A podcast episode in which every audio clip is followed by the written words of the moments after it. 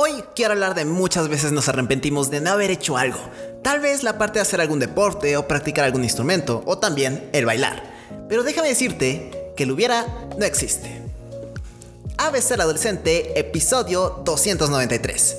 Esto lo escuchamos mil y un millón de veces en la vida y más que nada en conversaciones de motivación. Pero, ¿qué es lo que realmente significa esto? ¿Acaso significa que si quiero hacer algo que lo haga en el instante? ¿O es algo que me ayuda a sentirme mejor para aceptar algo que no sucedió? Desde mi perspectiva, este mensaje significa que siempre hay algo que hacer. En mi caso, siempre he querido aprender a tocar el piano, pero por cosas del destino nunca lo he hecho. Y podría decir justo ahora que no tengo la probabilidad de poder hacerlo porque esa práctica se hacía desde pequeño. Pero en un instante me dije, ¿qué rayos? ¿Por qué no hacerlo? Y así fue como en este inicio de clases tomé la decisión de poder practicar piano. Obviamente hay compañeros que tocan increíble piano. Vaya, incluso hay unos con los cuales pueden tocar el piano sin siquiera verlo. No digo que en unos momentos siento pena de ver que ellos tocan tan bien y yo mientras aprendiendo cómo es que tienen que poner los dedos en el piano. Pero si esto no lo practico ahora, nunca sabré cómo tocar el piano. Esto pasa con muchos casos, como el hubiera estudiado más, o el hubiera entrado al gym, o también el hubiera entrado a un equipo de fútbol. Pero muchas veces nos detiene el miedo de que vean que no sabemos nada. Pensamos que las demás personas ya son expertas y que con el solo vernos se reirán de nosotros. Hay casos en los cuales sí pasa eso, pero esas personas es más que nada que tienen miedo de que algún día llegues a ser igual de buenos que ellos o incluso más.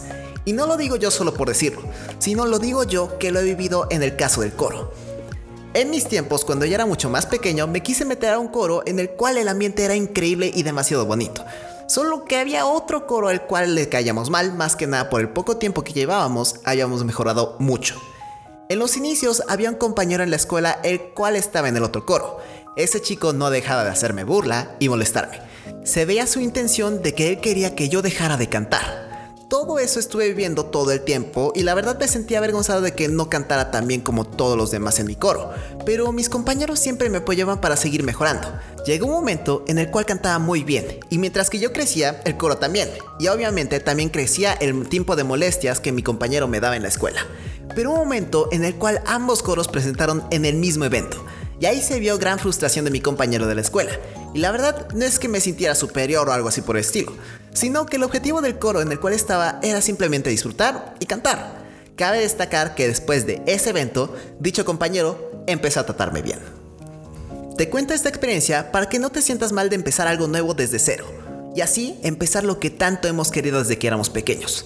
Esta era una clase de salsa o bachata, o tal vez aprender un nuevo instrumento, o empezar a practicar algún deporte, o incluso meterse a clases de gimnasia. El hubiera no existe, pero ¿qué podemos hacer ahora por ese hubiera que tanto hemos dicho? Anímate y haz algo que siempre quisiste hacer. Y eso es todo para el podcast de hoy.